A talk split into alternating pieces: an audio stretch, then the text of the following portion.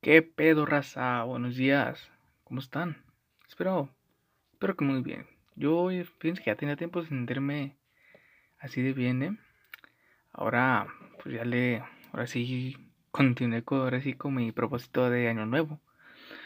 Y pues me puse a pegarle machina al ejercicio. Y pues no parado. Más que nada para verme bien y todo eso. O sea, para sentirme bien conmigo mismo. ¿Ustedes qué han hecho con su tiempo libre? Por cierto, ¿Qué les pareció el primer episodio de La Trinidad Oscura? Mm, bueno, episodio piloto. Espero que les haya gustado.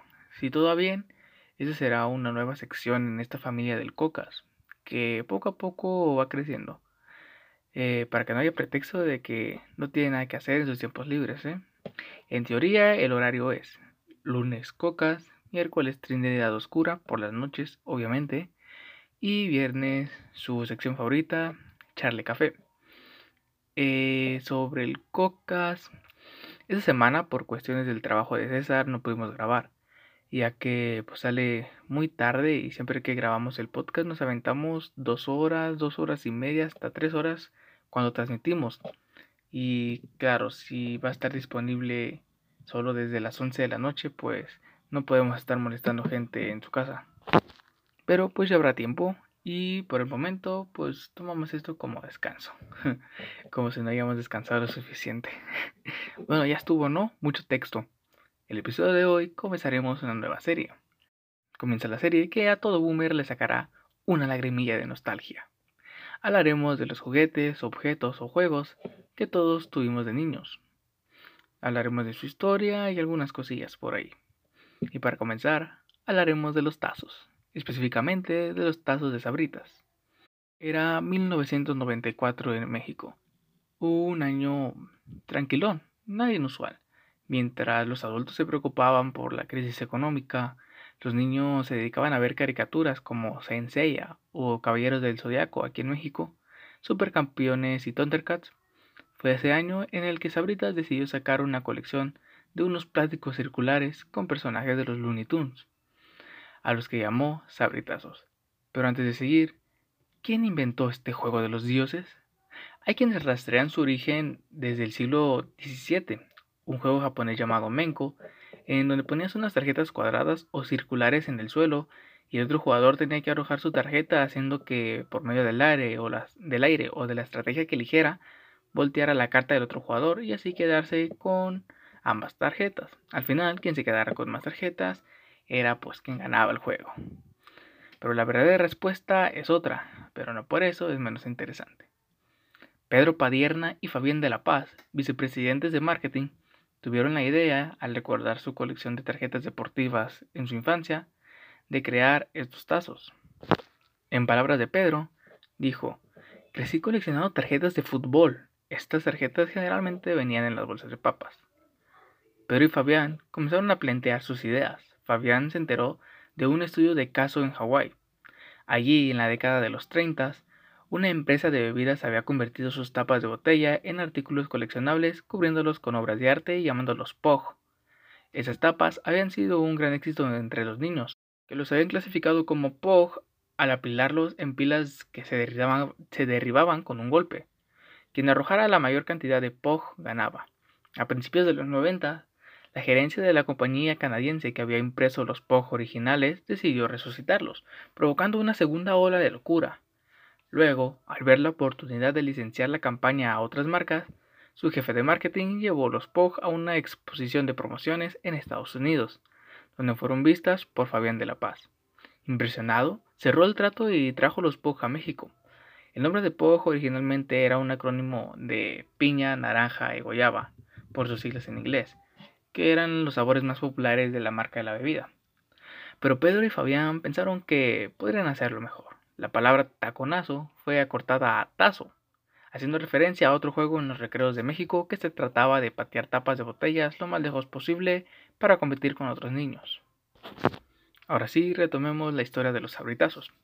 La colección que lo comenzó todo, los Looney Tunes, tuvo 100 ejemplares de cuatro tipos, 40 tazos con escenas de la serie, 20 supertazos que solo traían un personaje hasta medio cuerpo, 20 megatazos con un personaje y su nombre, y 20 mastertazos con los personajes vestidos muy raperos. A una pausa. Yo que soy del 2003 recuerdo haber jugado con algunos de estos tazos. Lo que no sabía, y que mientras hacía este guion descubrí, es que después de esos 100 eh, salieron los de Tiny Toons, ¿ok? Eso es normal. Pero además salieron 100 giratazos. O sea, tenían, eran 100 tazos que tenían una protuberancia en el centro que los hacía girar. Y estaban muy perros. Ahorita que vi las imágenes estaban muy chulos.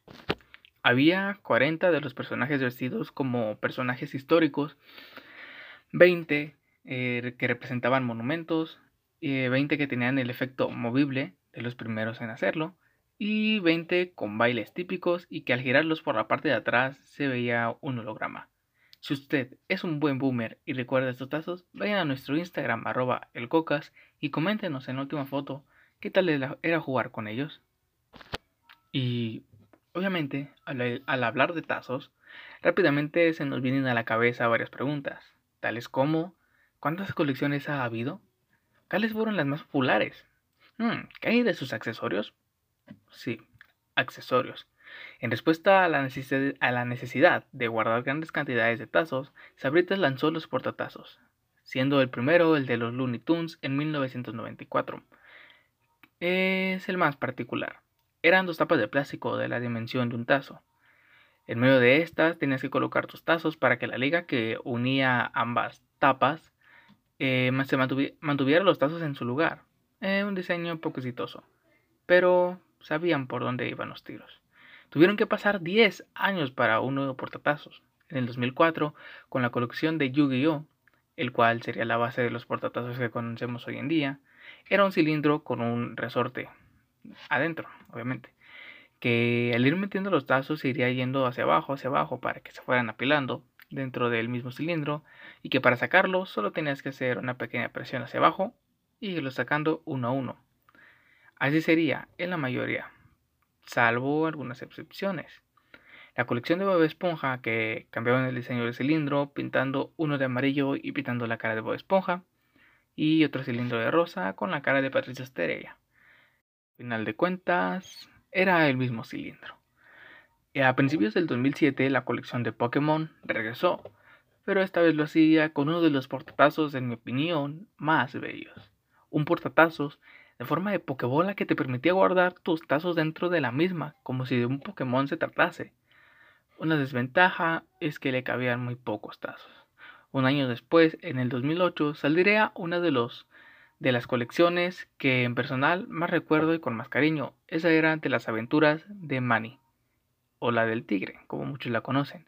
Una serie que no pegó mucho, pero que los tazos eran muy buenos. Con esta colección vimos el lanzamiento de dos tipos de portatazos, una especie de caja naranja con la cara del tigre y otra de la cara del tigre, funcionando igual que el portatazos de Pokémon. En el año 2009, con el éxito de la WWE en México, se veía venir una colección de tazos, la cual venía con un portatazos con la forma del título mundial de la WWE, el cual podías colgar en tu pantalón y simulaba que traías el cinturón. O sea, eso como niño, uff, se lo super agradecemos a Sabritas, ¿eh? Estuvo muy perro. Eh, al abrir este portatazos te encontrabas con un triángulo que hacía eh, lo que producía este triángulo era que acomodaras tus tazos en torres de tres. No, más bien en tres torres. Había cuatro diseños: el del cinturón, uno de Batista, Yoncina y, como no, del Rey Misterio. Una de las colecciones posteriores era uno de los programas más famosos de Nickelodeon. En general, la colección era de Nickelodeon. Con un portatazos de Bob Esponja era el cuerpo de Bob que se abría como una cajita y ya.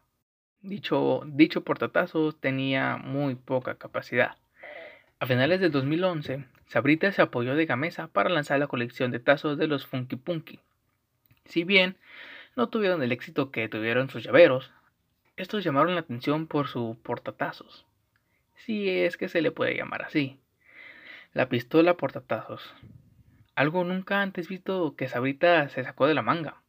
Colocaba tus tazos dentro y presionabas el gatillo para lanzarlos.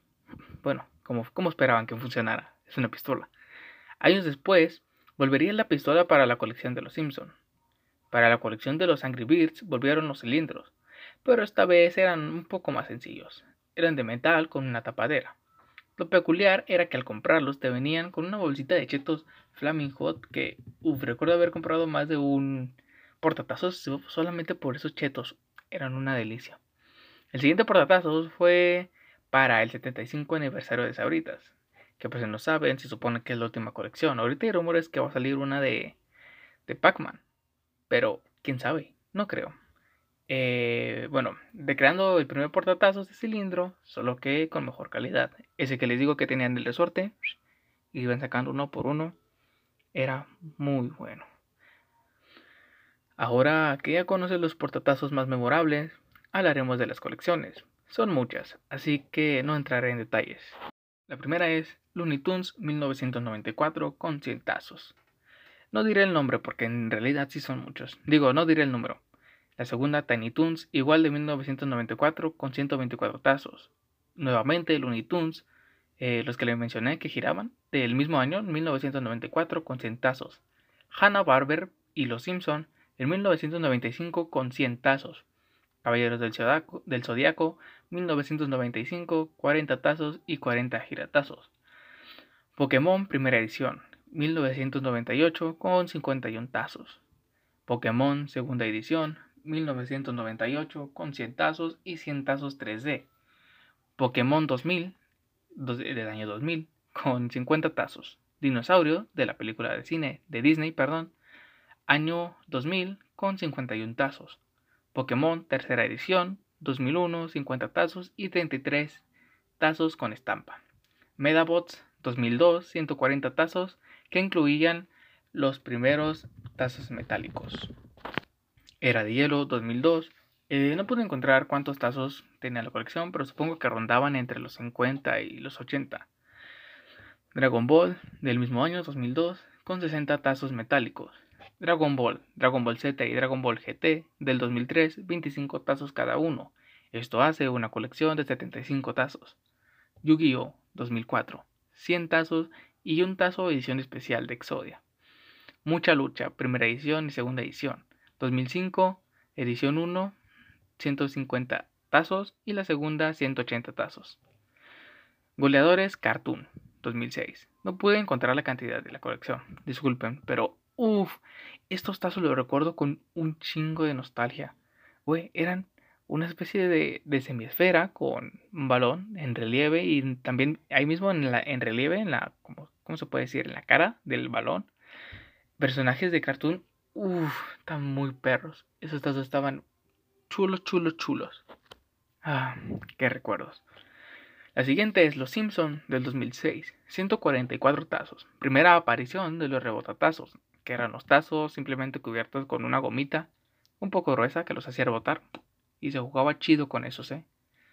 Bob Esponja y Chester Cheto. 2007 con 163 tazos de Bob y 18 tazos de Chester. Pokémon cuarta edición, 2007 y 2008, 235 tazos. Las aventuras de Manny Rivera, las, las que le mencioné del Tigre, 2008 con 200 tazos. WWE y SmackDown, 2009 con 176 tazos. Nickelodeon de 2010 con 195 tazos. Funky Punky del 2010 con 278 tazos. Angry Birds 2011 y 2012 250 tazos incluidos 8 de códigos y 2 cupones. Era de hielo 4, 2012, cubitazos que podrían armar para hacer un cubito, con 272 de estos y 10 guaratazos. Los Simpson, nuevamente en el 2012, una colección de 304 tazos. Angry Birds Space, 2012 y 2013, 250 tazos. Plantas contra Zombies, 2013, 310 tazos. Creo que es de las colecciones más numerosas en una sola, en un solo lanzamiento, vaya. Cartoon Network, 2013, 180 tazos.